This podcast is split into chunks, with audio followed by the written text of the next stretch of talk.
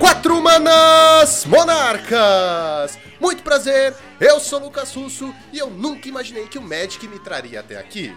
Saudações navegantes de todos os planos aqui da Fala Gabriel Gonzalez e Lucas Russo. Hoje você vai ser o entrevistado do Draw do Monarca.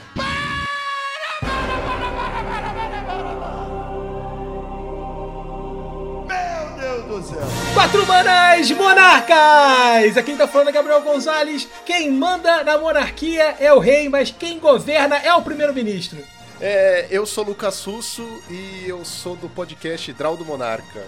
Muito bem, meus amigos. Hoje vocês vão experimentar algo nunca feito antes na podosfera brasileira, que é pegar o host de surpresa. É, meus amigos. O Lucas Russo não estava esperando que nós íamos fazer esse plot twist para ser entrevistado. Então vocês vão ter a oportunidade de conhecer um pouco da vida do Magic e muito mais dessa voz do Draw do Monarca, mas somente depois dos reports. Eu nunca me senti tão deslocado.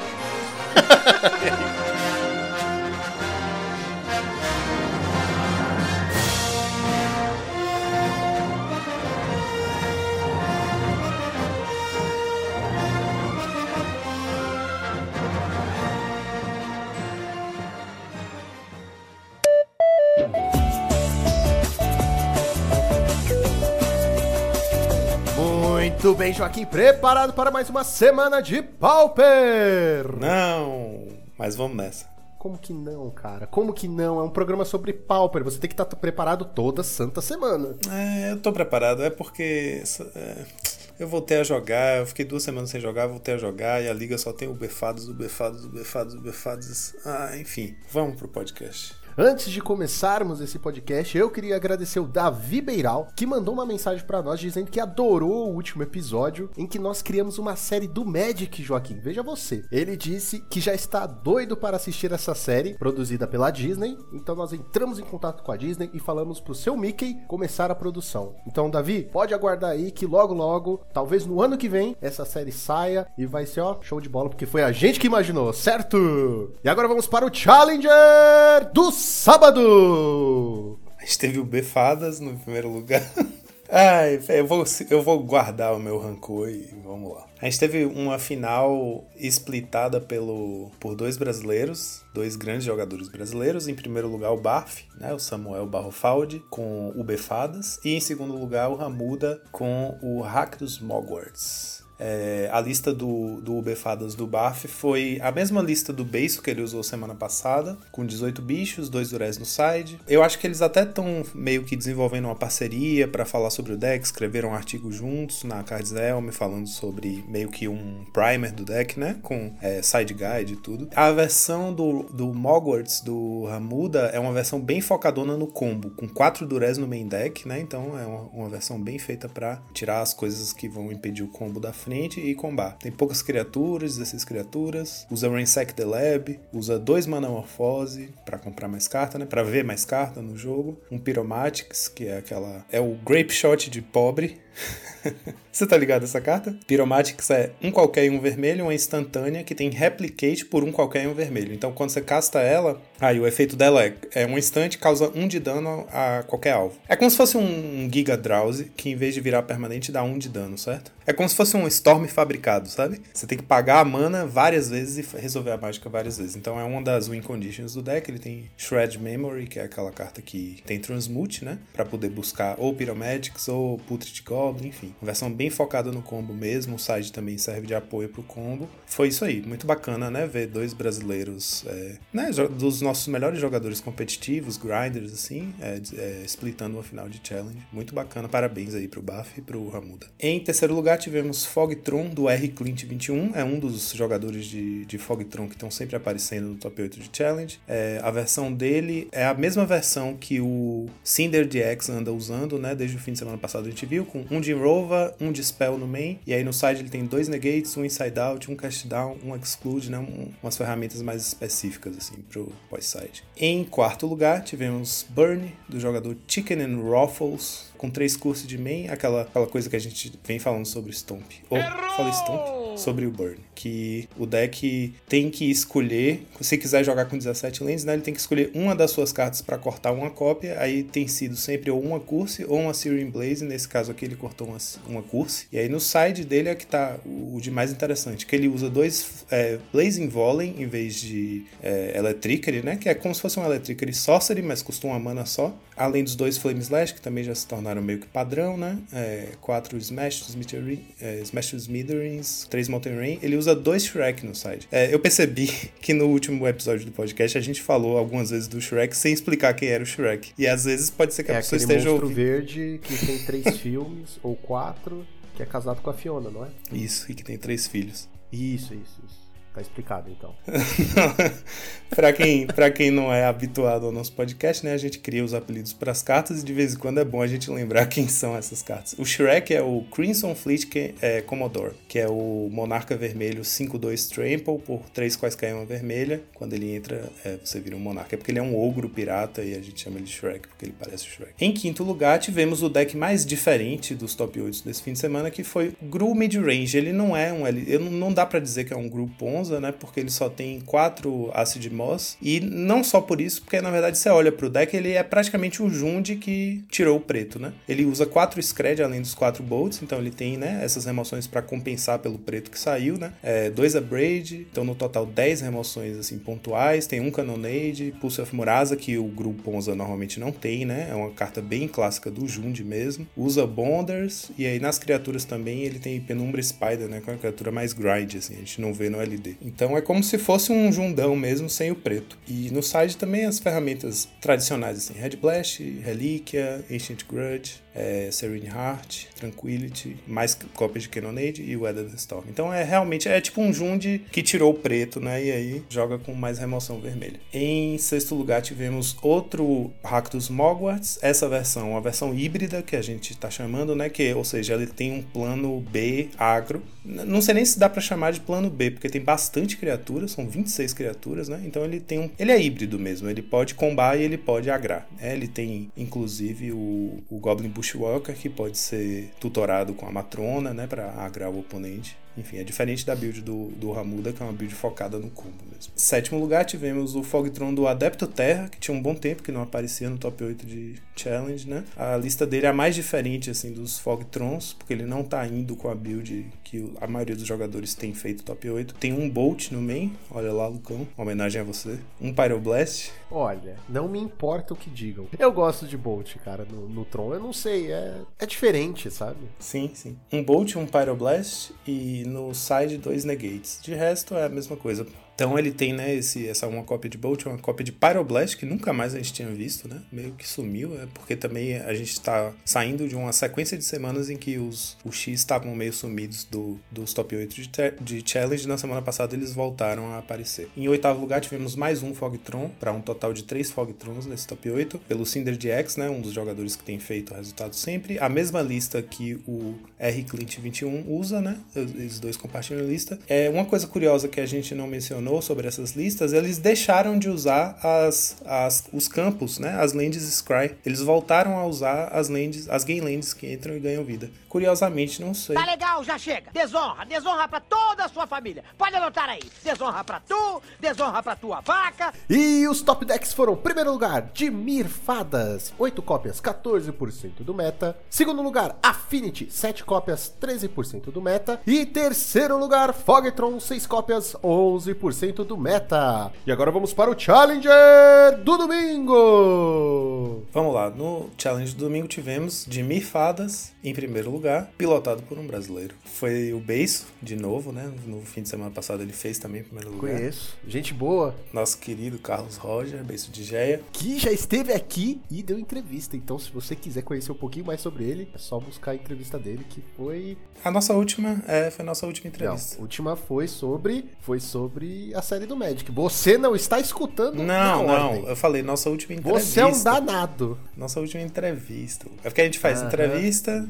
Miguel, Ah, meu Deus. tá bom. Tá. Tá bom, vai, segue. Bom, não tem muito o que falar sobre essa build, até porque foi a mesma build que o Baf usou no sábado também, ficou em primeiro lugar. E como eu falei, né, os dois estão bem parceiros aí na, no desenvolvimento dessa lista. É a mesma lista, dois Durez no side. De main ele tem uma variada, uma varia, como é que eu falo? Uma variedade grande de remoções, tem um Dispel e 18 criaturas. Segundo lugar, tivemos outro de Mifadas, jogador Exocrato 1989, com a mesma lista do Beiço também, os mesmos 75 cartas. Foi a lista que o Beiço fez top 8 no fim de semana passado, né? Então acho que muita gente está se baseando nessa lista como a lista padrão atual. Em terceiro lugar, tivemos Fogtron do Cinder DX, a mesma lista do sábado, é exatamente a mesma lista, né? Com um de Rover, um Dispel de main e de side várias Silver Bullets, Inside Out, é, Cast Down, Ancient Grudge, enfim, a gente já falou dessa lista. E mais uma vez sem as, as Skylands. Em quarto lugar tivemos o GL Nemesis, o Gilmore, com o Izzet Scred, uma build diferente, bem diferente,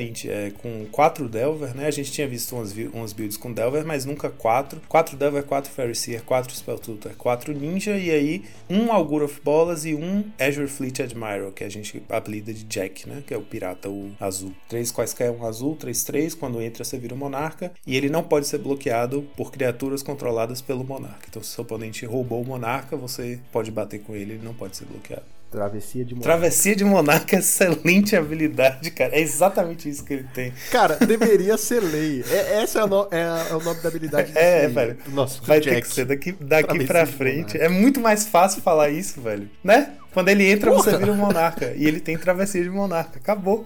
Não tem é. dúvida. O azul não tem essa coisa de travessia uhum, de, de, ilha. Então pronto, vamos reviver o Magic é Raiz. verdade, cara. Travessia adorei, adorei.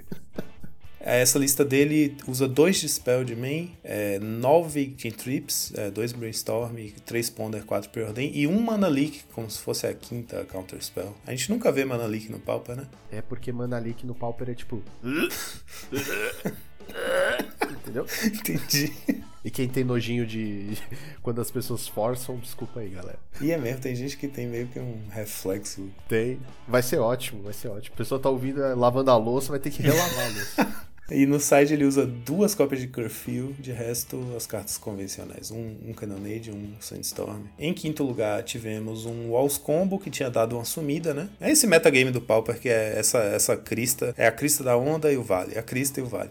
É, a gente passou um tempão com o Walls ficando em primeiro lugar, vários, vários challenges seguidos, foi justo quando os UB estavam sumidos, né? Porque Snuff Out é o, é o pânico do Walls. Snuff Out e Scred também. Então os UX em geral são bem ruins para o Walls. E agora que os UX voltaram, o Walls deu uma sumida, mas aquele apareceu uma, uma cópia dele, né? Entre os dois top 8 em quinto lugar. Mas apareceu tímido. Tímido. Né? E é a versão combo, isso é importante dizer. A versão combo, em geral, sofre menos para os UX, porque ele depende menos de rampar a mana, né? Ele não precisa de tanta mana assim para combar. Desde que ele faça as peças do combo, né? Que cada um custa 3 manas, ele pode fazer em turnos diferentes. A versão Cascade, se você tira os bichos que, que turbinam a mana dele, ele realmente não consegue sair do, do lugar, né? Em sexto lugar, tivemos o de, outro de Mirfadas, o terceiro é pelo jogador Soul Strong, a mesma build do Beiso. A única diferença, tô chamando build do Beiso, essa build atual, né, que o Buff e o Beiso têm usado. É, a única diferença, quer dizer, pode ser que eu tenha perdido alguma outra cartinha assim que tenha de diferente entre o meio e o side, mas eu acho que a única diferença é que tem uma cópia de Trespasser's Curse no side. É um encantar jogador, um qualquer um preto, é uma aura, né? Encanta o jogador. Quando uma criatura entra em, em campo de batalha é o site contra Mogwarts. Exato. Quando entra um bicho sob o controle do jogador encantado, é, você drena um de vida do oponente. Então o Mogwarts não pode combar se isso estiver em jogo. É basicamente, realmente, é, é uma cópia só e ela só tá aí por causa do Mogwarts mesmo. Porque quebra o combo do Mogwarts. E é engraçado, porque essa carta já existia quando o Elfos estava em alta, mas ninguém usava. Tipo assim, é uma carta bem forte contra o Mogwarts, de fato. Assim, se seu deck não for uma, um deck muito interativo, né? Você trouxer 3, 4 é cópias disso. É, é o counter pro Exatamente. Combo. É Mata o combo. Mas mas no UB já tem várias, muita resposta, né, para o Mogwarts. Então você entende, dá para entender por que, que ele só tá usando uma cópia dessa aurinha. Em sétimo lugar tivemos um burn. Essa é a versão que corta a quarta cópia do Searing Blaze e joga ela pro side. A gente tem visto essa versão bastante também, que é aquela que me faz levantar a sobrancelha toda semana falando só dois Molten Rain no side? Pra que dois? Tem que rezar para aparecer. Eu já cansei de repetir esse disco. É, mas esse side tem uma coisa interessante que ele cortou os blue, oh, os red Blast, né? Que é uma carta que a gente sempre fica achando meio estranho, assim, pro Burn, porque é aquela coisa, o Burn... Ele também cortou os Blue Blast, mesmo porque ele não gera... Exato. Aí ele tirou os slots mortos do side. Ele foi com quatro cópias do Firebrand Archer, que tem muita gente que defende que é melhor você trazer com os Archers como se fossem a, da quinta a oitava cópia do Alquimista, né? Que é uma das melhores cartas contra decks de controle, contra decks azuis, né? É, do que você trazer Pyroblast. Porque a Pyroblast, beleza, você vai é, ganhar uma Counter War, mas cada uma Pyroblast que você coloca para dentro do seu deck é um burn a menos que você vai ter para dar no oponente, né? E em oitavo lugar tivemos um Izzet Scred, um Izzet Fairies, né? O R Fadas. É a mesma lista que a gente viu na semana passada. Eu não me lembro quem foi o jogador da semana passada, mas é uma lista um pouquinho diferente, com 18 criaturas, as 16 de sempre e mais dois Shrek, dois Crimson Fleet Commodore. E aí ele usa dois negates de main, além dos dois Abrade, né? Então são oito cantrips, oito remoções, e aí ele tem as oito anulações tradicionais, que são quatro Spells Tutor e quatro Counter Spell, mais dois Negate de main. E o side é bem tradicional. E os top decks, para equilibrar com a semana passada, não teve. Não teve planilha, então, né, fica tudo certo, tudo equilibrado. então vamos para a nossa listinha da semana. Nossa lista da semana, pesquei ela de um torneio chamado Italian Pauper Open, organizado por jogadores italianos. Eu acho que o pessoal que organiza é o mesmo pessoal que organiza o Pauper Wave, que é aquele torneio entre os times italianos, né? Principalmente o Golden Pigs. É, e quem ficou em segundo lugar nessa lista foi o criador desse deck, que é o Mirko Chavata, que é também conhecido como Ryzen 01, aquele que é um grande jogador de Tron, né? Ele nunca mais apareceu aí nos challenges, mas ele sempre tá fazendo 5-0 com as listas diferentes na, na liga e tal. É um hack dos monarcas marca. O Ryzen, ele andava é, trabalhando numa lista, numa lista parecida com essa, que eu acho que ele ficava, ele chamava de hack dos é, ratos. Não me lembro direito como ele chamava, mas assim, o foco desse deck é que é, a gente já, já, já desenvolveu esse deck, já testou bastante esse deck no nosso time, assim, porque a gente considerava ele, e eu ainda acho que ele é considerável, uma boa pedida de metagame para um meta rico em o X e Tron, porque essas cores jogam muito bem contra o X e Tron, porque tem bastante disrupção de mão, né? Drena recurso da mão, drena recurso da mesa, destrói land, destrói artefato, destrói criatura, e esses decks são. O melhor jeito é atacar por vários ângulos, né? A gente já falou bastante sobre isso,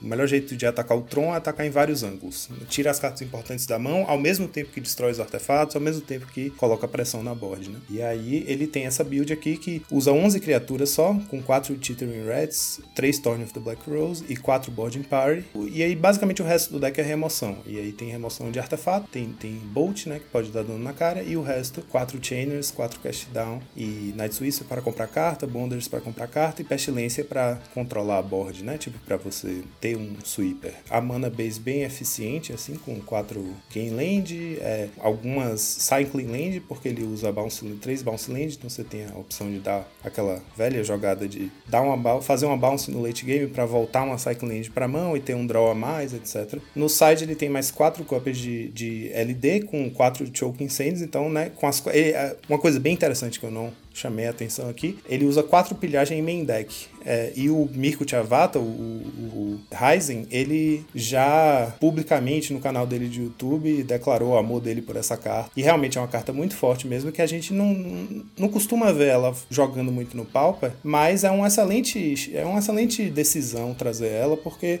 é muito comum os jogadores jogarem com bounce lands no Pauper e um pillage é, cedo, assim, pegando uma bounce land. A gente falou sobre isso semana passada em relação ao recoil e boomerang, né? Você ter ela no main deck, ter quatro cópias dela no main deck, pode pegar de surpresa muita gente, assim, destruindo uma bounce land e você fica muito na frente num jogo que você tem é, cascata, né? Boarding party e tal. Então é uma carta bem forte, porque ela, ela é. Pillage, para quem não sabe, é um qualquer e duas vermelhas, um feitiço, e aí destrói o artefato ou land alvo, e ele não pode ser regenerado. Então é um LD, mas você pode, por exemplo, destruir um Bonders, destruir um talismã, destruir. Enfim, ele tem essa versatilidade, né? De poder destruir artefato que acaba sendo bem útil, o suficiente para você poder botar ela no seu main deck e não se preocupar que nas matches, às vezes em matches que você não tem muito sentido destruir land, ela ainda tem alguma utilidade. E ele tem mais 4 LD no side com o Choking Sands, né? Então ele consegue ser um, um deck mais disruptivo ainda depois do side com Durez, Choking Sands, Relíquia, Pyroblast. É isso aí, Lucão.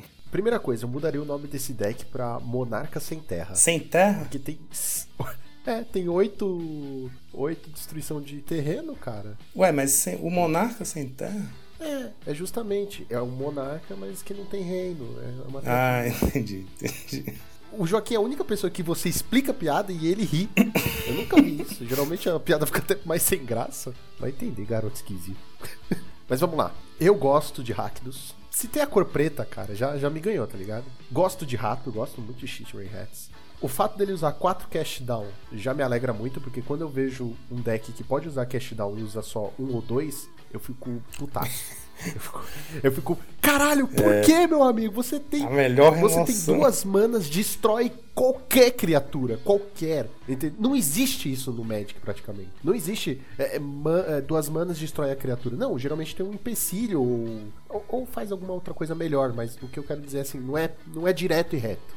Ainda mais sendo incolor e uma, né, uma específica. Enfim, gosto, gosto de Terminate, eu acho que é uma das minhas remoções favoritas é, depois de Cash Down, né? Agora, Cash Down, depois de Terminate. Tenho amor por Pestilência por motivos óbvios, porém, entretanto, Ai, todavia, meu Deus. tem 8 LDs, cara. Eu já te falei. Você é muito anti-LD, né? gosto. É. Não, eu entendo, eu Claro. entendo. Eu compartilho também. Eu jogo de Tron. Prim- Primeira coisa, eu jogo de Tron. Eu gosto de jogar de Tron, tá ligado? Sim. Segundo, eu gosto de jogar com decks que tem um bounce land. Então, se o cara faz uma LD, entendeu? Eu quero que ele vá Mas se o cara fazendo a LD for você, tá tudo bem, entendeu? Não, aí, aí eu não consigo conviver mesmo. Entendi. Você não consegue se olhar no espelho depois da match, né? Você olha Não, e fala, cara, o que você consigo. fez da sua vida? O que que o Lucão, criança, o que que É. o Luquinho ia pensar olhando pra esse homem que destrói a lente dos outros? Ele ia olhar pra mim, tipo, Shame, ai, shame. ai.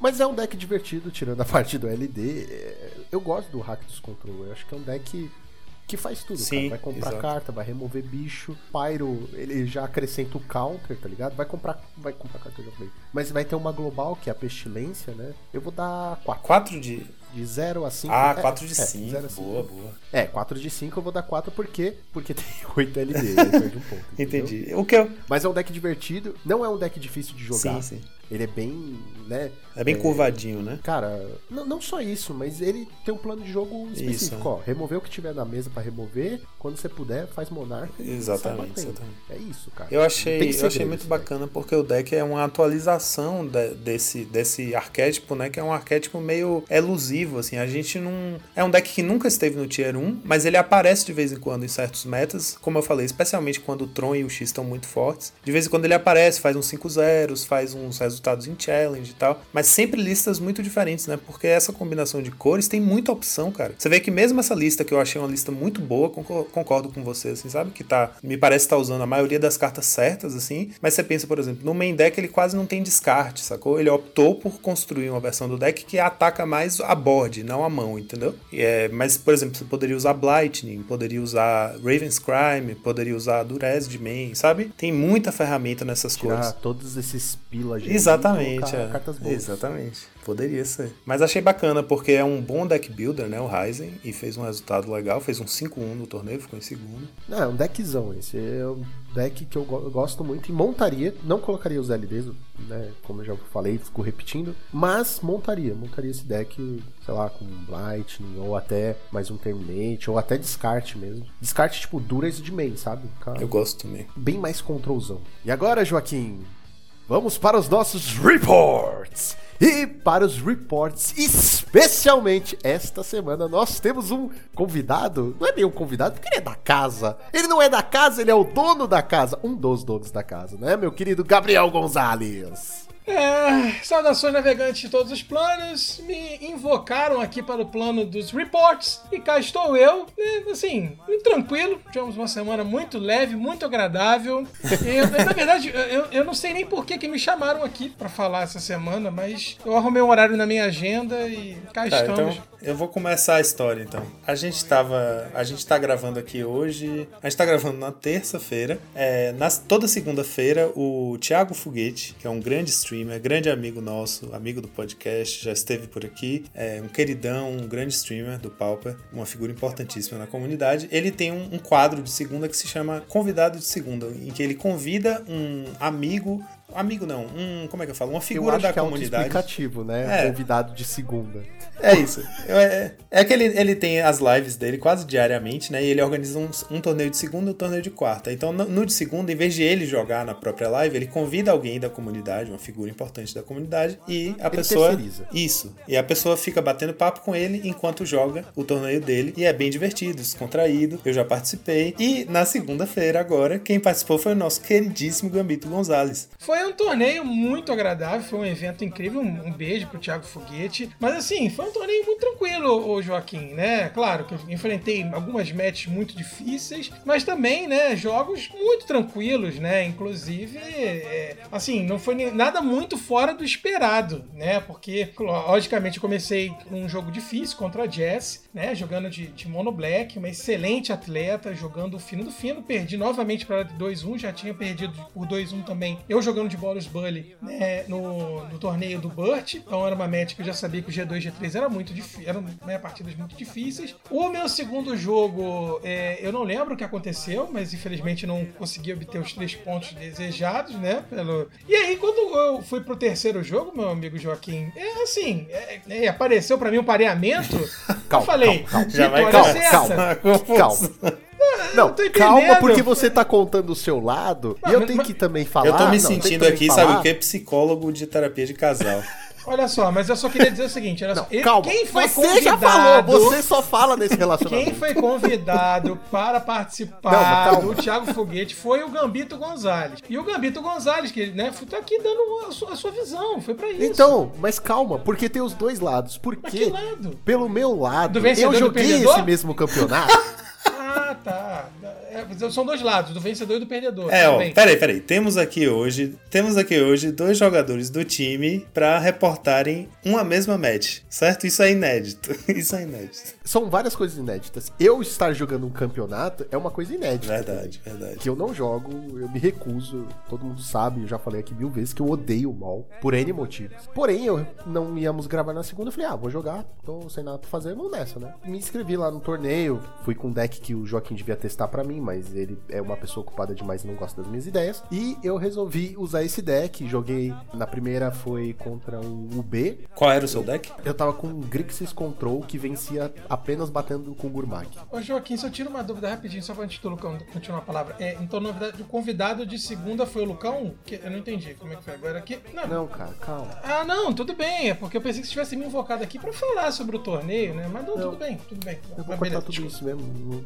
Se era pra fazer uma piada, eu vou cortar. Foda-se. Não, cara, é porque eu tenho que explicar as, do- do- as duas coisas. Não foi só o fato de você ter sido. O Lucão, Lucão vai moderar, né, Joaquim? Aí não vai, não vai ficar engraçado, que ele vai ficar puto, não vai deixar passar nada. Ah, velho, não, pior que eu não tô. Enfim, na primeira eu fui contra um UB que eu acabei perdendo é, no G3, porque por causa de tempo, né? Eu venci uma, ele venceu outra, no G3 eu concedi, faltando 5 minutos.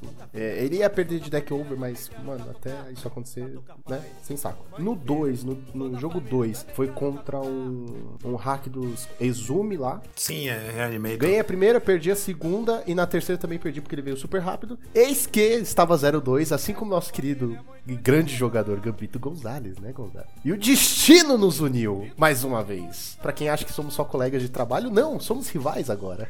Isso, tal qual, né, no Pokémon, todo o Ash Ketchum também possuía os seus rivais, né? Todo Ash tem seu. Eu não sei. Esqueci, tem esqueci seu o nome do... É, Gary. todo Ash tem seu Gary, todo Yugi tem seu Kaiba, Pensei que todo Yugi também tem seu. O, né? Eu já ia falar, fazer É, essa também, intervenção. Eu achei que todo Yugi tivesse seu O. Yugi todo tem? Yugi tem seu O. Seu... Todo Poker tem seu Mon. Todo Ash tem seu Ketchum. Todo Magic tem seu Gathering. E todo Yugi tem seu O. Agora, agora é só. É, brincadeiras à parte, né? A gente teve a oportunidade, né, Lucão, de nos brindar, acima de tudo, né? Um confronto que foi extremamente divertido. Então, assim, já fazendo um jabá para o nosso amigo Foguete. Tem um canal Thiago Foguete no YouTube que ele editou a partida. Eu- não, tá na descrição tudo aqui. Nossa, olha então aí no, no, no post, né? Pregado no post aí da descrição. e assim, foi extremamente divertido. Eu tava 0-2, né? Assim, joguei o que sei, né? Durante as duas primeiras partidas, ou seja, nada. Peguei matches muito difícil. Eu realmente não me recordo qual foi o G2. Peço desculpa aí ao atleta que me enfrentou, né? Eu ainda tava um pouco desnorteado ali tentando vencer a Jess de Monoblack. E aí, cara, pareou com o meu querido amigo Lucão, né? Até então meu- você não achou que era eu. É, aí a Ah, foi gente. uma Aí, aí entra toda a discussão. Foi toda a discussão porque o Lucão caiu, né? Teve um desconectzinho aí do Não, a primeira coisa é que ele, ele tava logado pela conta do time, que é Monarchs Pauper Team. Eu não tenho uma conta do mall, eu me desfiz, na verdade, de todas as. A, a minha conta eu me desfiz e passei todas as minhas coisas pro time. Né? Não vou usar, não precisa ter mais de uma conta. Eu não sou um cara que joga, joga. Aí então eu entrei pela conta do time e só quero dizer que eu fui deslogado antes que o Brendo venha falar alguma coisa. Não foi pela minha internet, não foi pelo meu computador, foi porque o mall resolveu fechar. Aí entram as teorias da conspiração, né? Acima de tudo, né? Porque a partir desse momento, o Lucão começou a desenvolver um jogo que o próprio chat começou a questionar de onde veio né, a habilidade, né? E aí começou-se a cogitar a possibilidade do nosso querido Joaquim ter, né, entrado na conta, o Assumido. Brendo também, né? Aí cometendo algumas misplays ali para tentar dar uma camuflada, mas em resumo, foi uma vitória muito tranquila, né? Aqui do Tá, meu você Boros tá Bully. resumindo muito, muito, muito assim, pobre. Porque eu venci a primeira, né? Primeira coisa, ó, eu tava no chat, eu tava assistindo. Temos três visões. É, na aqui. posição de quem tava apenas expectando, afinal eu não estava jogando, por mais que as más línguas dizem, digam o contrário. o primeiro game foi. A única coisa que aconteceu nesse jogo foi o emblema do Monarca. Eu não sei se vocês estavam fazendo uma homenagem ao time, mas tipo assim, bateu um, um Monarca na mesa e só aconteceu isso. Todo bicho que entrava morria, toda, Somente. todo spell que tentava jogar counterava, descia o Angler, tomava Journey, não aconteceu nada o jogo inteiro. Era só draw do Monarca. Não tomou, Monarca. não. Eu counterei. o Counterou, foi. E aí uma hora o Lucão roubou o Monarca e ficou ele comprando as cartas do Monarca. Enfim, a partida foi temática do Monarca, porque não aconteceu nada o jogo todo. Não, mas foi uma partida. Essa primeira parte foi. Eu, eu acabei levando, mas, cara, é, toda a, a diversão que, que proporcionou, as risadas. Eu, eu, eu tava aqui com, com, com, com a live só ouvindo, só ouvindo a- as merdas que o Gonzalez e o Foguete falavam. E, e o mais, e o mais divertido, Lucão, que assim, é todo o chat, né, a comunidade toda, já sabendo que era um confronto entre nós dois, né, entrou na brincadeira, né, e aí o Tog, né, do Asa Branca, Nossa, ligou pro Lucão, entendeu? Aí Cara. todo mundo fazendo uma zoeira pra atrasar. Porque que acontece, né, quando, como o Lucão teve desconect, ele demorou pra Perdi uns conectar 10 isso, minutos né? ele ficou É, atrasadão. perdeu uns 10 minutos, o deck dele não ganharia, né, de forma rápida, né, um deck que precisa de se desenvolver acima de tudo. O meu deck, né, ele pode ganhar de forma rápida, mas eu já tava já malandramente, né, aproveitando da situação do tempo e pela Sim, diversão acima de tudo. Tinha tomado duas globais, cara. Aí é foda. É, o que resultou, o que resultou, né, na vitória por tempo e acima de tudo, né, a vitória por tempo. Não importa, o que importa realmente é que foi o 2 a 1 do meu pato. Não, Agora não, virou meu não. pato, entendeu? Ó, eu não tiro a sua vitória. Não, não tem como, não tem como, realmente. tá registrado, Mas tá no isso vídeo, é uma tá das no vídeo. Do por que eu não gosto, porque eu não gosto do mall, entendeu? É, Porque esse negócio de, tipo... Não, o tempo no mall, as regras do mall e do RL são as regras, não tem como mudar. Porém, eu não gosto, eu posso Você não quer, gostar. Quer um lenço? Não, né? Tá tranquilo, né? Não, não tô chorando não, cara. Pra mim Não, foi de boa. bem. Cara, eu só chorei de rir. Eu só chorei de rir. É muito É, engraçado. cara, acima de tudo, a gente tá Eu brincando. vou deixar muito. linkado o vídeo, o vídeo que o Foguete postou no YouTube pra Não, vocês porque, darem uma olhada. cara, te- essa- teve de essa- tudo, cara. O Lucão caiu assim que a match começou, então ficou travado no primeiro E eu liguei turno pro dele. Gonzalez. Aí ele ligou Assim que pro caiu, eu liguei Gonzalez, pro- que tava na live aparecendo com câmera, e ele atendeu no Viva Voz, então apareceu a chamada do Lucão na live do foguete. Velho, foi muito engraçado, foi muita esculhambação. Não, o Toggen me ligou, o Toggen me ligou. Aí eu liguei pro foguete. Eu liguei pro foguete, cara. Porque assim, Ai, é- o que acontece, né? A gente sempre reforça isso até pra gente não se estender aqui nesse, nesse report louco, né? O Magic, ele proporciona momentos muito únicos, né? E a gente até falou isso durante a live também do foguete, né? Que toda brincadeira que a gente faz com o Lucão, né? Que eu faço com o Lucão, o Lucão faz comigo, com o Joaquim, com o Rodolfo, com o Toggen, assim, que é uma galera que é muito próxima, né? Nós somos muito próximos, o Magic nos uniu, né? Virtualmente, dentro dos nossos projetos de time. Então a gente se sente confortável, né? Lógico, dentro do, do respeito entre os atletas, de brincar. E ali era uma partida que a gente tava 0-2, né? Tava valendo um total de Tava nada. valendo o penúltimo lugar. Era isso que tava valendo. É, a gente tava disputando o penúltimo lugar, né? Assim, eu participei da live, né, com o intuito de desenvolver meu jogo mesmo, treinar e ao mesmo tempo gerar conteúdo pro foguete, a gente poder ir, reencontrar a galera. Então, assim, cara, quando caiu o Lucão, eu falei, pronto, né? É, é a diversão que faltava aí pra gente poder brincar. Então foi extremamente divertido. Eu, eu consegui, né, desenvolver o jogo, ganhei, ganhei por tempo, né? E acabei ganhando a, a última partida também contra o DHX. É, e essa foi vitória mesmo de 2-0. Acabei ficando 2-2. Super tranquilo, mas assim, duvido, né, Joaquim e Lucão, que vai existir uma outra partida em algum outro torneio, né, que vai, que vai ser mais divertida e que entrou pra história como a nossa, né, Lucão? E aí Não a revanche como. tá anotada aí. Revanche tá anotada aí quando tiver outra Exato. oportunidade pra Mas gente tirar essas porra em melhor de né? três. IRL. Tomara, Deus quiser. Porque aí, aí a gente tira, tira a média, entendeu? Joga uma, uma no mall, uma É IRL. porque aí dá pra, aí dá, aí dá pra tomar, é, jogar tomando cerveja, Não, ficando não que não comendo dê, né?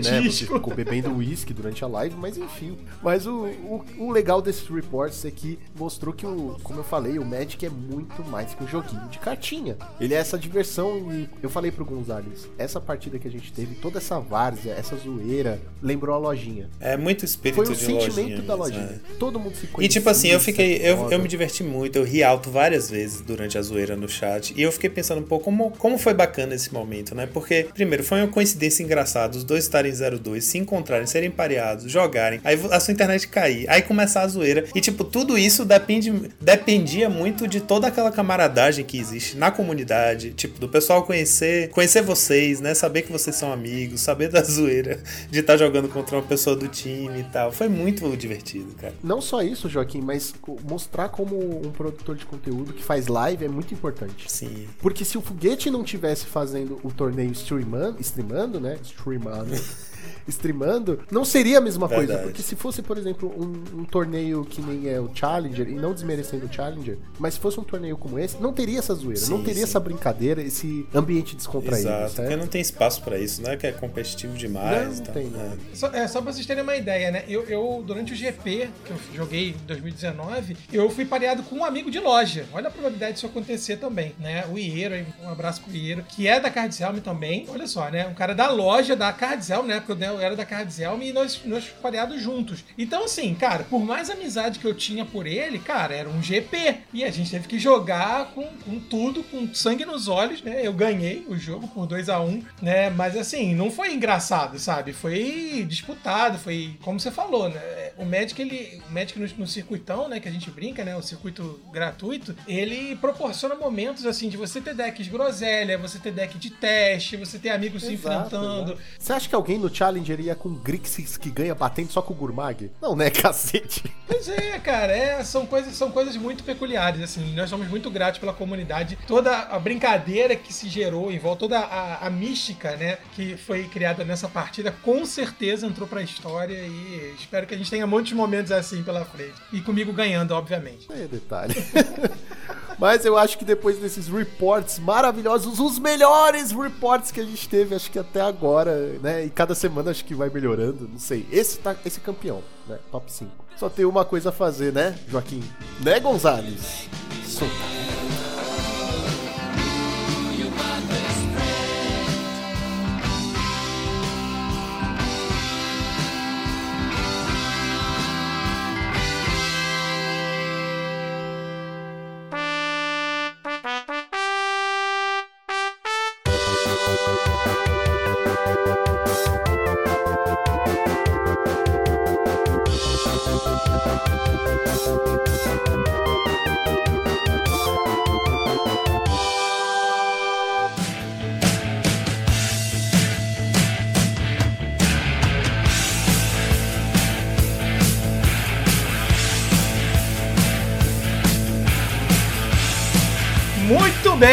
Muito bem, meus navegantes aqui de todos os planos. Estamos aqui com a voz do Draldo Monarcas, Lucas Russo. Seja bem-vindo ao meu querido podcast, Lucas Russo. Tudo bem com o senhor? Tudo, tudo muito bem, meu querido Gonzalez, meu amigo, né?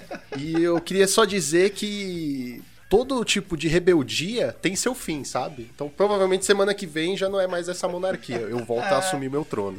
É, exatamente. Agora eu quero saber por quanto tempo você vai é, continuar fingindo que você não foi pego de surpresa. É, assim. Ah, eu posso fingir ad eterno. Eu fiz teatro, então, tipo, Ah, dane-se. entendi, entendi. Bom, Lucão, é, essa, essa- esse episódio vai ser um episódio muito especial, né? Dito que essa semana está sendo uma semana muito especial para nós dois, né? É, como vocês já ouviram nos reports, né? Nós fomos agraciados com uma partida épica aí na, no Foguete Champ, né? Que rendeu muitas risadas, momentos maravilhosos. E aí, né? Nada mais justo do que hoje o senhor ser aqui o nosso convidado, Lucão. Vai abrir o, Uma vez que você já foi o convidado aqui. Pois é, exatamente aí, num episódio. Qual episódio era esse? Ah, sei lá, num episódio há tanto tempo atrás que era outra pessoa que editava. É, então tá bom. É exatamente um episódio aí nos arquivos da monarquia. Mas, meu amigo Lucão, vamos começar com a pergunta que nós sempre fazemos, no caso você sempre faz, né? Quando nós recebemos um convidado aqui no Draw do Monarca. Meu amigo, como é que você começou a jogar Magic? Como esse joguinho de papelão, né? Como a minha mãe falava, entrou na sua vida? É engraçado porque eu nunca. nu- Não comecei a jogar Magic, eu comecei a colecionar Magic, na verdade. Ah, eu não sabia que era um jogo até então. Quando eu era pequeno, nem lembro que idade eu tinha, mas eu tinha idade suficiente pra saber que tinha algo escrito nas cartas, em inglês. E meu pai comprava pra mim uns boosters, que na época era baratinho, era o quê? 5 reais, eu acho. É, eu acho Isso faz é, o anos. máximo que eu peguei foi 15, assim, na época de adolescente, que tinha umas lojas Não, assim, mas então era foi- tipo 5, 10. Era, né, era né? bem barato, era tipo 7 reais, mas eu não lembro É, a coleção, a edição da É, o- época. o dólar também não tava 5,60, né? É o, é, o dólar também não tava. Mas, políticas à parte, o, o fato é que eu não comecei jogando. Meu pai comprava pra mim porque a gente gostava de figuras. Eu sempre gostei muito de arte nesse sentido, né? Então ele comprava os boosters quando a gente ia numa loja de brinquedos. Vendia em loja de brinquedo, cara. Eu nem sei se loja de brinquedo ainda existe hoje em dia. É, é isso que eu acho que acho que deve existir em shopping, assim, loja de rua de brinquedo é muito raro, é. Mas tinha, geralmente, no balcão e a gente pegava um booster, dois. E eu abria e ficava olhando as cartas, não entendia nada, mas eu gostava. Quando eu já tava um pouco maior, acho que com uns 10 ou 12 anos, um amigo meu me contou que aquilo era um jogo. Eu falei, não é possível. e ele tinha um. Eu vou pôr muitas aspas em deck, porque o deck dele tinha menos de 40 cartas, pra você ter noção. Era tipo umas 30. Tinha acho que 5 terrenos. E era uma ideia muito maluca que ele tinha um macaco. Era um gorila rei. Era uma carta verde. Era um gorila verde 3-3 que eu não lembro o que fazia. E era tipo um combo, que na cabe... naquela época, como éramos crianças, era tipo um combo. Que ele. Ah, tô fazendo terreno, não sei o que, não sei o que, tô batendo 20-20. Morreu. Aí eu. Eu nem joguei, cara. E tipo, ele sempre ganhava no Miguel. Era um Miguezão, tá ligado? Era um Que Miguezão. jogo legal, hein? Nossa, era muito divertido. Mas eu sempre quis achar essa carta por nostalgia. Nunca achei. O tempo foi passando, na verdade eu me afastei do Magic e acabei eh, crescendo assistindo desenho, tipo Yu-Gi-Oh!, que eu sempre comento aqui, porque né, teve muito presente na minha vida. Eu comecei a jogar competitivamente Yu-Gi-Oh! Era bem bacana. eh, eu gostava bastante, só que ele se apresentou um, um, um ambiente um pouco tóxico, talvez, de certa forma. Não era um, um competitivo que me agradava. Era literalmente um- uma, uma coisa assim: ah, abri cinco cartas aqui, combei. Eu nunca gostei disso. Tipo, você não. Você tá jogando um jogo para duas pessoas, você nem jogou, sabe? Você nem mostrou pro seu oponente o que, que você tá jogando. Isso é muito chato. Enfim, quando chegou a- nesse nível, né, de estresse pra mim, eu fui procurar outras coisas. E veja você, eu já frequentava trim! Aí Opa! Jabá e X-Place. O Jabazinho. É uma loja que tá, tá há muito tempo, né? Frequentei muito tempo, muito tempo. E lá mesmo eu conheci o Capivara. E numa dessas jogatinas que tinha, eu, eu conheci o Magic mais profundamente, comecei a entender. E cara, depois que eu vi que tinha o formato Pauper, eu me apaixonei. E eu lembro do primeiro deck que eu olhei e falei: caraca, esse deck é forte pra cacete. Que era o Affinity, mano. Na época era um deck, pra mim, imbatível. Era impossível derrotar, era muito rápido, era muito forte. Eu, eu não sei porque na época eu também achava que era muito caro, mas. Foi, foi- parando foi pra meu primeiro, foi meu hoje- primeiro deck Pauper, inclusive, no físico, né? No IRL. O primeiro que eu montei foi o, foi o Affinity, assim. Só, só cortando rapidamente, porque eu queria jogar Affinity no Modern, né? Eu queria, eu queria montar o Affinity no Modern. Tinha tal das, das Mox Opal, né? Aquelas cartas que já custou 300 e tanta cada uma. Eu peguei uma coleção de uma amiga que, que veio. Vieram duas duas Mox Opal, mas eu não tinha dinheiro pra montar o resto. Aí, aí foi assim que eu conheci muita gente jogando Pauper. Falei, é, vamos jogar o Pauper, porque se eu vender uma Mox eu consigo montar o deck do Pauper. E, e no Pauper, o Affinity é Affinity mesmo, né? É raiz, não é, raiz. Não é tipo, ah, é tipo Affinity, não. E foi assim, cara, que daí foi só indo de loja em loja, aprendendo sempre mais. O primeiro deck que eu montei mesmo competitivo era um Mono Blue, mas não tinha Gush, não tinha Daisy, não tinha as cartas mais caras da época. Né? saudade. É, é, não vou, não vou nem tocar nesse assunto porque ainda me dói saber que eu joguei assim três meses só com Gush e Daisy e foi banido. Eu fiquei putaço. A famosa Blue Monday, né?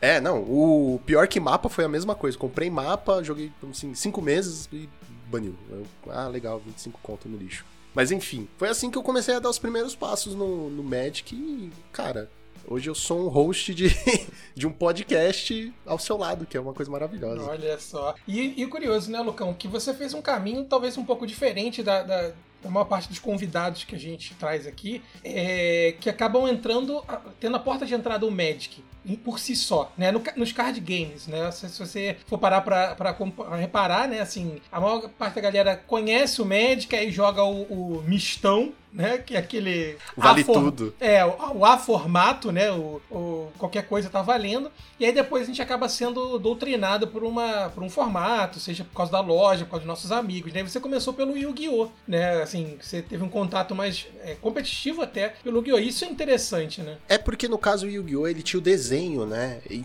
eu ah, assistia. É verdade, é verdade. É, o desenho era um grande chamariz pro jogo. Então eu assistia e, cara, a gente queria reproduzir aquilo, entendeu? É, eu olhava o, o Yugi, sim, eu lembro o nome dos personagens até hoje. Eu olhava o Yugi e falava, caraca, o Mago Negro é foda, mano. E eu cheguei a montar um deck de Mago Negro, tipo, tá ligado? Nem era forte nem nada. O, o mas... dragão branco dos olhos azuis, não Tinha, assim, era do Seto Kaiba. Eu adorava, eu... mas é assim, era legal para mim jogar porque eu podia ser o personagem das, do desenho, entendeu?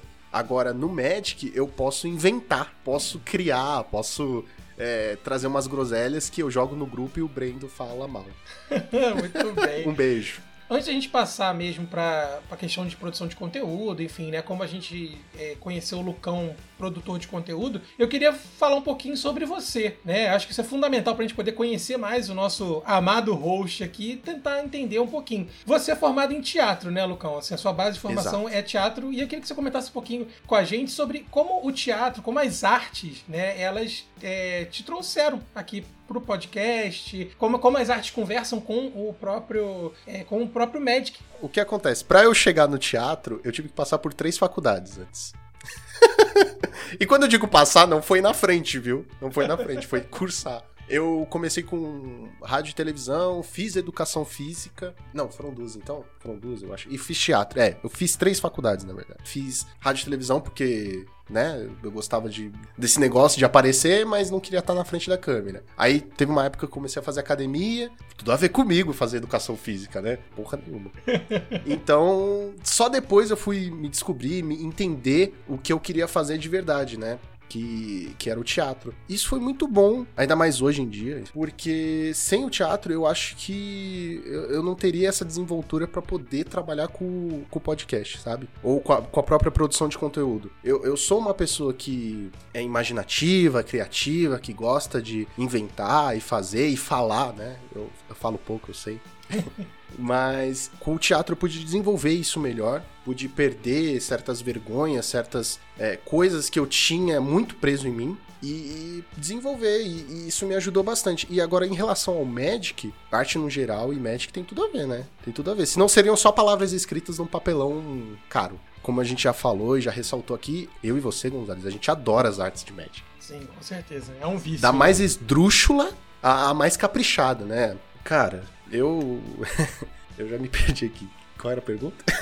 oh, meu Deus do céu, olha aí. É, é porque eu tô acostumado é, a fazer a pergunta. É, exato, é maravilhoso, né? A gente colocar o nosso host, tirar o, aliás, tirar o nosso host da zona de conforto. Mas na verdade você tá falando tudo, né? Assim, que sempre me chamou a atenção quando eu te conheci, né? Ouvindo o podcast, depois sendo entrevistado e depois, né, fazendo parte aqui da, da equipe do Draw do Monarca, é justamente a, a, sensibilidade, né? Eu acho que eu não consigo te ver como um educador, né, de, de educador físico, né, profissional de educação física, e você estava falando sobre a questão das artes do Magic, não é todo mundo que tem, né, essa sensibilidade de das artes afetarem você até mesmo como jogador, né? É, é uma coisa que, assim, eu já parei partida pra falar assim, cara, deixa eu ver essa carta. E era competitivo, sabe? Tava contando o tempo e tudo, porque eu me interesso por isso. Uma das coisas que, que eu agrego esse negócio de Magic e arte foi quando a gente falou da, da arte nova de, de pilhagem, né? De Fateless Loot. falar, né? Que deu o que falar, mas que eu, que eu me coloquei como, cara, não, não dá para julgar a arte. A arte foi feita para causar polêmica. É, tem gente que vai gostar, tem gente que não vai gostar, e, e a discussão que se gera em torno disso é o que é importante, o, o que é, tem valor no caso, entendeu? Tornei mais sensível, porque antes era muito fácil falar assim, nossa, isso é, é feio, isso é ridículo, o seu deck é assim, é, é, é, horrível. Ah, o seu deck é bom porque ele é consistente. Não, cara, às vezes o deck inconsistente é divertido. É uma arte. Eu acho que construir deck é uma arte. É onde eu quero chegar. Cara, você tá fazendo um deck maluco, ele funciona e acho que o Joaquim é, é também é partidário dessa ideia, né? Ele também constrói uns decks meio doido assim, e dá certo, né? A diferença é que dá certo dele para mim. E é uma arte construir deck, é uma arte você colecionar, é uma arte você apreciar, né? Contar uma historinha ali também com as cartinhas. Tudo isso envolve esse, esse a arte no geral, né? Não necessariamente o teatro.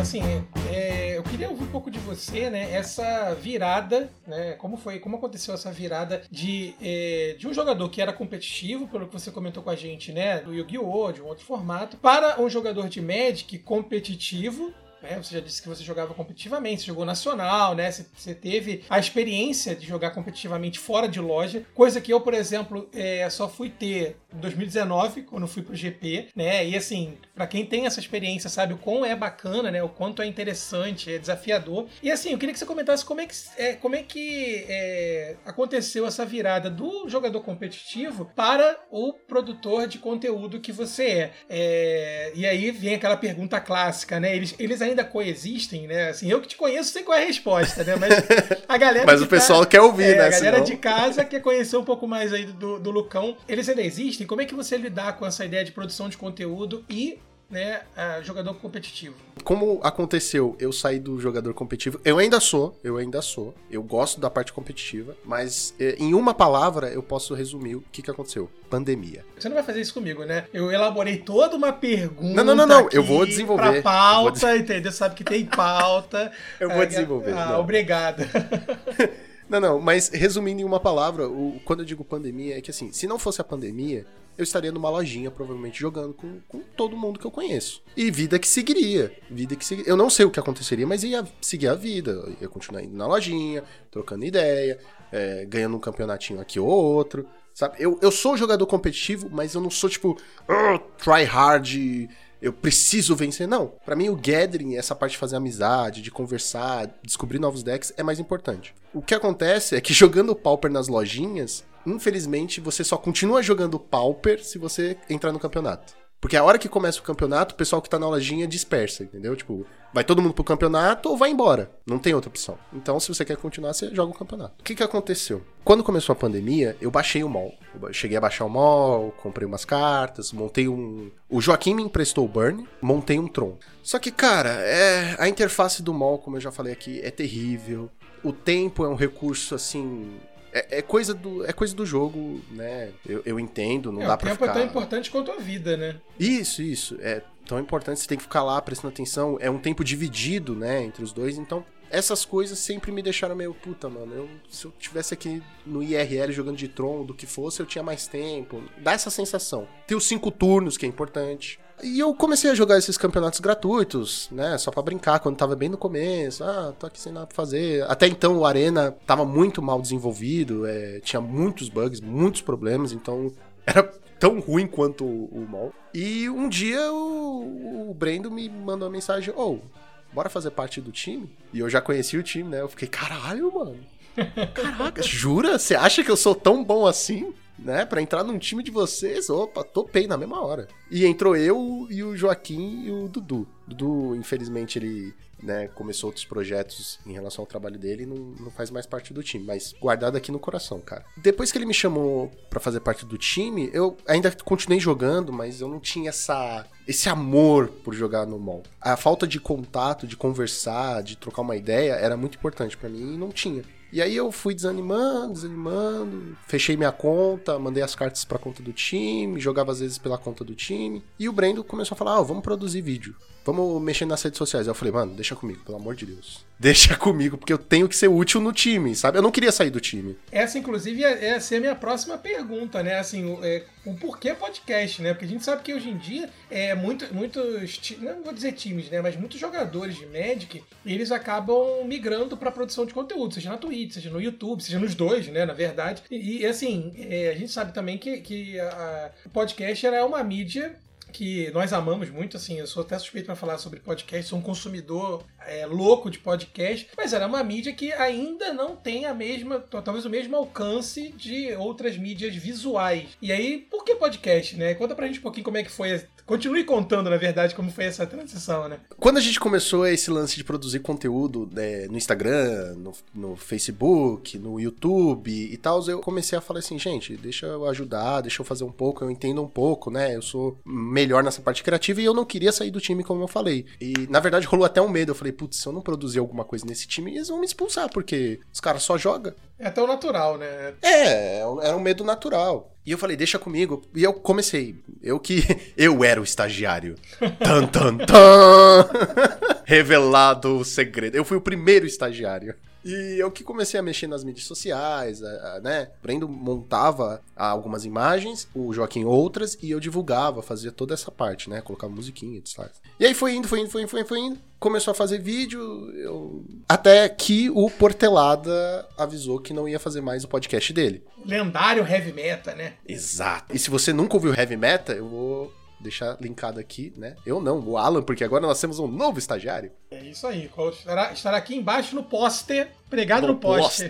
Exato. E o, o Portelada falou pra gente assim, ó, tô parando por X questões, é, e eu queria muito que vocês dessem continuidade, porque eu confio no trabalho de vocês, eu acompanho, eu gosto e tal. E a gente fez uma reunião, eu e o pessoal fez uma reunião e tipo, mano, será que a gente consegue um convidado por semana, né? Um podcast por semana, será que vai dar certo? Será que não vai? E eu falei, cara, eu dou meu, minha cara tapa aqui, deixa que eu vou fazer de host aqui. Eu só preciso de um apoio, né? É sempre bom ter alguém, um, um especialista ou, ou o Gonzalez no futuro, né? Mas. Não, sacanagem, sacanagem. Você sabe que eu gosto de você. A gente começou a desenvolver e, cara, nasceu o podcast e esse negócio de ser podcaster só aconteceu. Tipo, eu ainda não me vejo um podcaster, um. Oh meu Deus, é.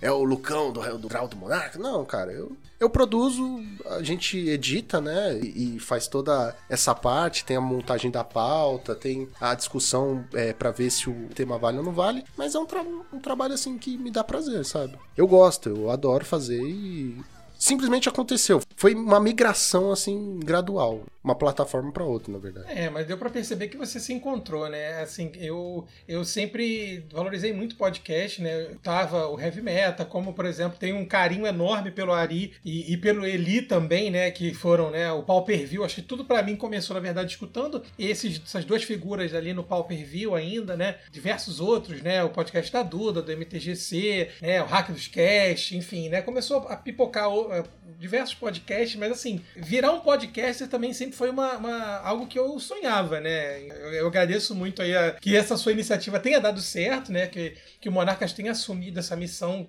dura, é muito difícil de dar continuidade, continuidade a um trabalho muito consolidado por telado, isso aí sem a menor sombra de dúvida, e que tenha nos, nos levado até esses mares aqui que cá estamos navegando, né? E é muito bacana, Cão, realmente. Mas eu só consigo te ver como podcaster agora, tá? Pode botar aí a plaquinha. eu vou fazer uma placa aqui, Only Podcasters. Only Podcasters Allowed. é, cara, é tipo, aconteceu e eh, eu sempre consumi podcast também, mas não eram muitos os de Magic que eu consumia, eu admito. Eu sempre consumi aqui o do Jovem Nerd, que eu acho que para mim é é o ápice do podcast. O que os caras produzem e fazem, não só como produção é, de edição ou conteúdo, mas essa parte de merchan, de, de tornar o podcast deles tão relevante, tão importante, que as pessoas pagam, pagam, porque, mano, ninguém sobrevive de, de amor e afeto, né? Então, o que eles fizeram para mim é o ápice, e eu tenho uma frase que eu sempre falei muito no começo pros meninos, que era tipo, a gente, se for para copiar, a gente vai copiar o melhor, cara. Se copia o que é bom, não se copia o que é ruim. Eles falavam às vezes, ah, mas a gente vai fazer igual. Eu falei, mano, a gente faz igual ao que é bom. O que dá certo. Do nosso jeito, mas o que dá certo. Não se copia o que é ruim. Você já viu algo ruim da, virar sucesso? É, não, e, e, assim, né, Lucão, são referências, né? Eu acho que é inevitável que. Assim, a criação de algo novo ela acontece, né? Mas e eu acho isso natural, inclusive, seja na literatura, seja no cinema também, que nós gostamos muito. São as referências constantes em histórias, né? Que você vai adaptando, re, é, fazendo uma releitura muitas vezes. Mas, assim, eu fico muito feliz de, de ver o, né, que tudo deu certo e a gente está conseguindo produzir, né?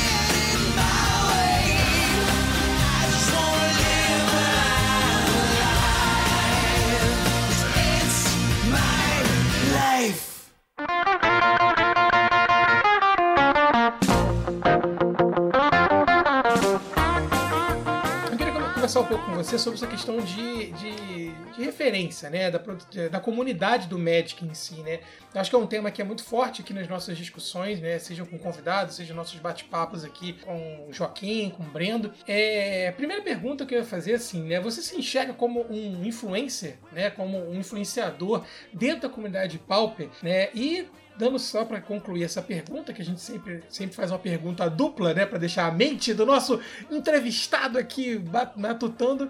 Mas, além disso, né, como você enxerga né, essa relação da, dos influenciadores na comunidade do Magic? Eu não sou influencer. Eu não sou. Porque, se você for ver nas minhas redes sociais, eu não fico falando de Magic. É muito raro. Apesar de eu produzir conteúdo, né, nós produzimos conteúdo de Magic. Mas, é, eu não tenho esse negócio de é, ficar... Mesmo porque eu não jogo mais né, praticamente. Salvo exceções, tipo, essa semana que passou. Mas eu não jogo, eu não estou em todos os grupos de Discord, em todos os grupos de Pauper e tudo mais.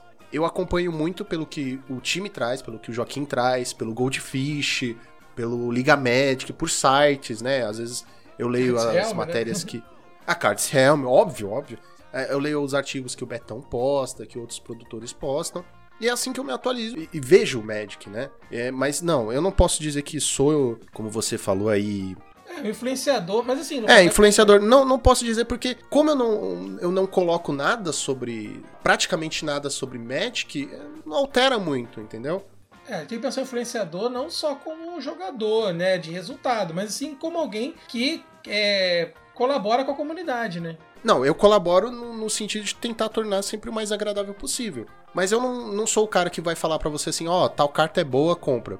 Até eu fico na dúvida. E quando eu tô na dúvida, eu, não, eu tento não meter os outros na minha furada, entendeu? Se eu, por exemplo, comprei uma carta que não vai valer nada, eu não quero isso pros outros, entendeu? Então eu não, não, não me vejo como influenciador e tal, mas isso não quer dizer que as pessoas não possam chegar em mim e perguntar. Eu vou dar minha opinião. Vai estar tá certa? Jamais saberá. Jamais saberá. Mas, assim, eu, geralmente eu posto coisas do meu dia a dia, falo coisas do meu dia a dia, nas minhas redes sociais, no caso, né? Se a pessoa quiser falar sobre médico ou perguntar alguma coisa, pode ir em qualquer uma das minhas redes sociais que, meu, eu respondo. Meu, não tenho essa não. Mas você acha importante essa relação, né? Na verdade, a continuação da pergunta, né? Essa relação dos influenciadores para a comunidade, para novos jogadores, ou até mesmo novos produtores de conteúdo, né? Que vão se espelhar em, em você, né? na gente que está aí, no, tá aí na estrada, né? Sendo bem sincero, uh, quando você se torna influenciador, você tem que tomar cuidado com tudo que você fala. Quanto maior você é, pior as pessoas vão interpretar o que você fala. Eu já vi alguns casos acontecerem no Twitter da pessoa falar uma. fazer uma brincadeira que, no caso no Twitter, ninguém se entende, né? Mas, enfim, fazer uma brincadeira falando, ah, eu acho que. não sei o quê. Ele, ele, ele, não, o contexto era falando de fraldas e, e, e acho que pessoas geriátricas. E isso se desenvolveu pra fulano não gosta de velhos. É, é era, um, era um papo assim. E então você tem que tomar muito cuidado com o que você fala. E isso porque não era nem sobre Magic, cara. Não era, não era nem, nem, sobre, sobre a velha de Trabe, então, né? Nem é, não, é, não era nem sobre as fraldas da, da senhora Trabe. Não. Mas você tem que tomar muito cuidado nessa questão. Então, quando você fala sobre Magic, se você fala assim, olha, gente, essa carta vai jogar muito, que é uma coisa que a gente até falou já é, num dos episódios, né? Especulação cega. Se você falar assim, gente, essa carta vai jogar muito, e essa carta não joga, o próximo passo que as pessoas vão, vão ter com você é: ah, por que, que eu vou acreditar em Fulano? Fulano errou da última vez? Por que, que eu vou dar ouvidos? Não sabe o que tá falando? E aí você começa a perder credibilidade e ficar mal falado na comunidade. Isso que é um exemplo, assim, que. Estamos falando de pauper, viu? Que você, se a pessoa falar errado, é, você tá perdendo 3 reais, vai. 5.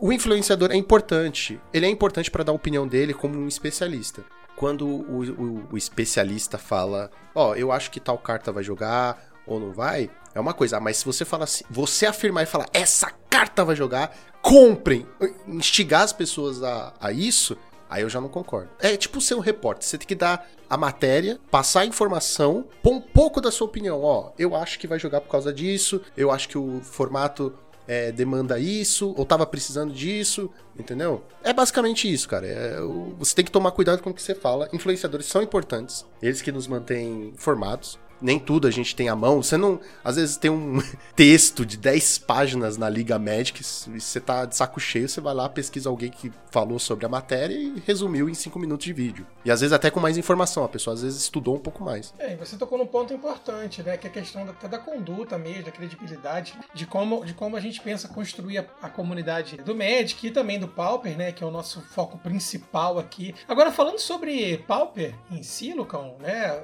Já que estamos aqui com as armas para a entrevista, é, fala pra gente um pouquinho aí das suas preferências de deck, né? O que, que você gosta de jogar, o que, que você né, já jogou, entendeu? Eu sei que você jogou contra mim com um deck ali que, né? Ah, sim. Né, groselha. Eu sei que você é um jogador de groselha, né? Mas quais basicamente, são as, as, as amorinhas dessa groselha aí? Ó, eu vou começar a falar que esse meu amor por groselhas aconteceu. Começou, né? No caso, numa loja que a gente frequentava antes da pandemia. Basicamente todo o time frequentava. Não vou falar o nome aqui porque não tá pagando nós.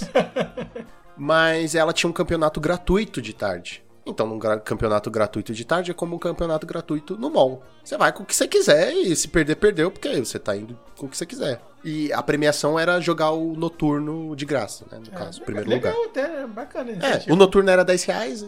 Se você ganhasse o da tarde, você economizou 10 reais e compra um lanche. Começou aí esse amor, tipo, ah, vou inventar aqui um deck, eu gosto de ver umas groselhas. E como eu falei, o meu primeiro deck competitivo foi o Monoblue. E para mim foi, tipo, uma escalada, porque eu falei assim, caraca, o azul anula, que bacana. Mas esses bichos, mano, continuam me incomodando. Aí você põe preto. Aí você, caraca, agora eu anulo e mato os bichos. É o ápice. E quando você vai ver, você tá jogando de tronco. Você anula, mata bicho, compra carta, para a fase de combate do cara, dá dano na cara, você tem tudo, todos os recursos. Não que todo mundo tenha que ser assim, certo? Mas para mim foi, foi essa caminhada. Minhas preferências para jogar sempre vão ser decks que tenham preto. O Tron é, é exceção à regra, no caso, né? Mas eu gosto muito de Mono Black, eu montei, eu tenho. Gosto muito, também foi o meu segundo deck competitivo. É, o B, Fadas eu já joguei. O B Two Drops eu já joguei.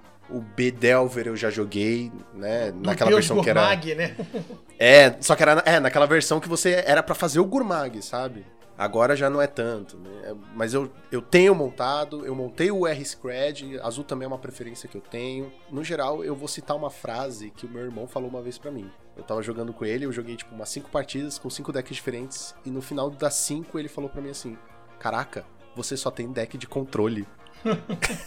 Essa é a minha preferência, entendeu? Eu gosto de um deck control. Não importa a combinação de cores, se ele for control, é, vira meu xodó. Agora, Lucão, é, geralmente a gente pergunta para nossos entrevistados aqui, né, o que, que eles esperam do formato. E aí a gente quase sempre é, escuta a visão de um jogador, né, falando sobre o que ele espera do formato, né? E, e assim, claramente, é, e eu acredito nisso, é um pouco diferente do que nós, né, que produzimos conteúdo, esperamos do formato. Então, então pro Lucão, né, host aqui do nosso podcast, é o que, que ele espera do formato Pauper aí pro futuro, né? Os próximos passos que o nosso formato pode dar que você acredita como produtor de conteúdo, como podcaster, e sim, você podcaster, podem dar pra, pra gente evoluir aí? Pra evoluir, cara, eu queria que o, eu queria muito, muito que o formato Pauper fosse um pouco mais forte. Mas diz que em Power Level? Power Level, é. Eu acho que faltam coisas pra outras cores. Por exemplo, a, a gente acabou de ganhar uma remoção global pro vermelho, né? Que é a canhonada. Porém, se você for olhar pro branco, se você olhar o branco no Modern, se você olhar o branco no Pioneer, no Standard, tem remoções globais maravilhosas. E o branco e azul são é a combinação de cores mais fortes ever, na minha humilde opinião, 100% baseado em porra nenhuma. Pra mim, essa combinação de cores é forte e elas têm cartas muito boas. Eu sinto falta de cartas boas no branco. Então, se eu fosse querer algo pro futuro, seriam cartas boas pro branco. Uma remoção global, no mesmo, na mesma pegada de canhonada. Nem que fosse destrua todas as criaturas todas as criaturas viradas. Que é um negócio que acontece no Pauper, né? Eu acho meio sem graça, mas enfim. Ah, eu acho que falta isso. Eu gostaria que fosse um pouco maior o power level, né? Tivesse outras opções. É, outro dia eu tava tentando montar um deck com azul e eu tava procurando outros tipos de counter semelhantes a counter spell. Você vê que falta, sabe? Você vê que falta uma coisa assim básica que é duas, três manas, anula e é isso. Na verdade, duas manas, porque três manas tem um monte, mas ninguém usa. Né? Mas falta duas, duas manas, anula. Porque você tem mana leak, você tem perfurar mágica, você tem essas coisas que é paga dois, não sei o que, que são meio. Entendi, que seja tão soberano contra, com- como o Counter Spell é, né? Isso, isso. Eu não me importaria nem que fosse um, um counter que era tipo. é, paga- é, anula e você toma dois. Eu não me importaria. Eu gostaria de ter mais opções além do que nós já usamos no metagame. Coisas que não estão no metagame geralmente costumam ficar de fora do metagame por um bom tempo. Até aparecer um First Day of Class aí, né? E, e trazer goblins, essas coisas do nada, né? É, então. Não, tem coisas que. É uma carta que às vezes traz um deck inteiro. Isso é bom, isso é bom, mas eu gostaria que isso fosse um pouquinho mais recorrente, sabe? Um pouquinho. Senão virou uma bagunça. Virou um meta louco aí. Mas é basicamente isso. Eu gostaria que aumentasse um pouco o power level. Como eles fariam isso, eu não sei. Eu dei as minhas sugestões aqui, não quer dizer que ninguém tenha que seguir, entendeu?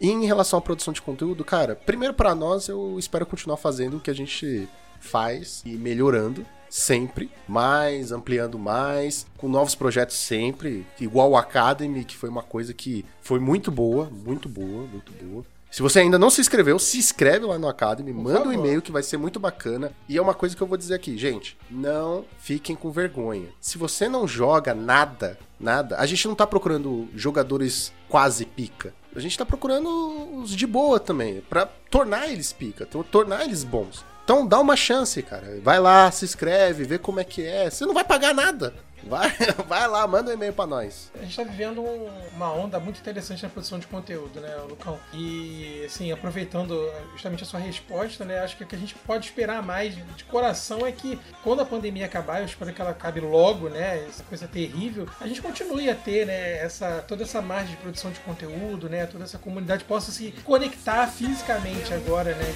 Yeah, yeah, yeah. I'm still standing. Yeah, yeah,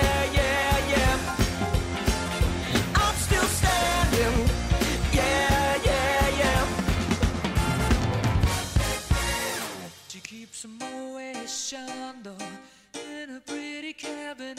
Bethany cake, she says, just like Marie Antoinette.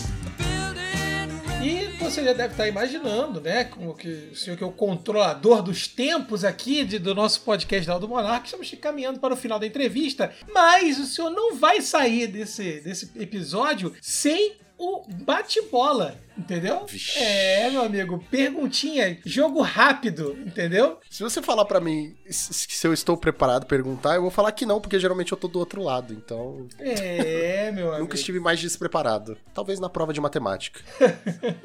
Tá preparado, seu Lucas? Nem um pouco. Então Mas bora vai, lá, né? Então vamos lá. jeito. Eu quero que você me diga petisco para você comer assistindo Grey's Anatomy e jogando Magic num dia de chuva. Nossa, pra assistir Grey's Anatomy? Eu nunca assisti Grey's Anatomy. Pode ser House? Pode ser House. Tá bom, House. Assistindo House ou jogando uma partida de Magic, eu tomaria um energético Monster e comeria um saquinho de balas Fini, que também não está patrocinando a gente, mas paga nós, Fini. Ô, ô Lucão, rapidinho. Eu sa- eu sabia que você ia falar isso. Eu, eu lembrei muito de você esses dias, porque eu joguei o Death Stranding, que é um jogo do Kojima, né? Um jogo maravilhoso. E no Death Stranding, o personagem toma Monster. tem Monster lá, tá ligado? É, é patrocinado, o jogo é patrocinado pelo Monster.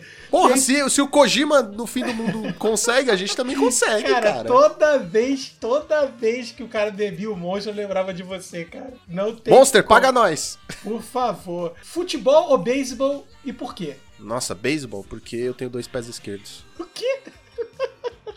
ah, meu Deus do céu, tá bom, muito bom. Um anime que fez parte da sua vida sem ser Yu-Gi-Oh! que a gente já sabe. E no Yasha. Requintado, hein? Pensei que fosse mandar um Cavaleiro do Zodíaco aqui. Putz, se eu falar pra você que eu não gostava, cara, assim, eu achava a premissa interessante, mas não morria de amores. E eu podia ter falado Dragon Ball também, mas depois das últimas temporadas eu, eu já não, não gostei das, das novas e aí, tipo, começa a tornar as coisas antigas meio. É, e pra fechar, obviamente, Lucas Russo por Lucão. Lucas Russo por Lucão, são duas pessoas diferentes. Ah, tá. Edson Arantes do Nascimento por Pelé. Cara, ator, dublador, podcaster, como você tem dizido aí, músico, jogador de Magic. Pois é, meus amigos, olha, agora tivemos a oportunidade ímpar de conhecer um pouco mais dessa figuraça que é o nosso host. Ele não estava esperando essa mudança de planos aqui aos 45 do segundo tempo, na prorrogação com Golden Goal. E vocês, meus amigos, conheciam o Lucas Russo? Quer dizer, escutar eles, vocês escutavam, mas conheciam ele de verdade? Pois é, meus amigos. Então coloquem aí embaixo na, na- nas, nossas nos comentários, mande mensagem nas nossas redes sociais, Twitter, Instagram, Monarques MTG e agora, quer dizer, não tão agora, mas nós estamos com a Twitch do Monarcas, exatamente, Monarcas MTG, conteúdo de qualidade. Ó, pois é, se inscreve aí também no Monarchs Academy porque temos muitas novidades Lucão, muito obrigado. Eu prometo que eu passo pra você no próximo episódio o microfone novamente. Ah, relaxa, cara. Eu vou dar o gancho pro próximo episódio. Fim do turno! Draw do Monarca! Muito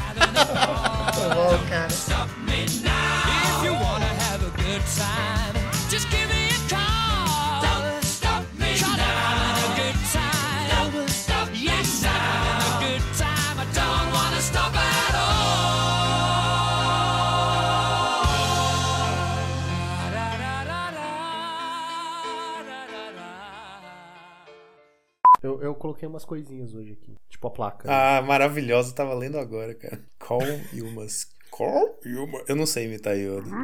Calm you must keep, and carry on you will. Pô, Você sabe, velho. Você manda bem.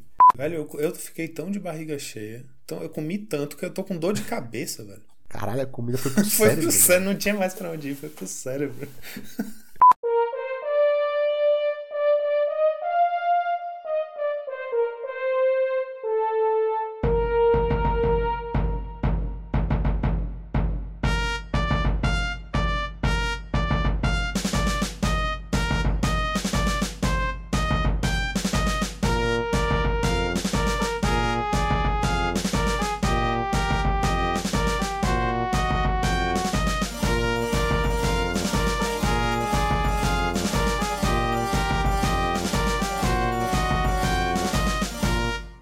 Esse podcast foi editado por Monarques MTG Produções.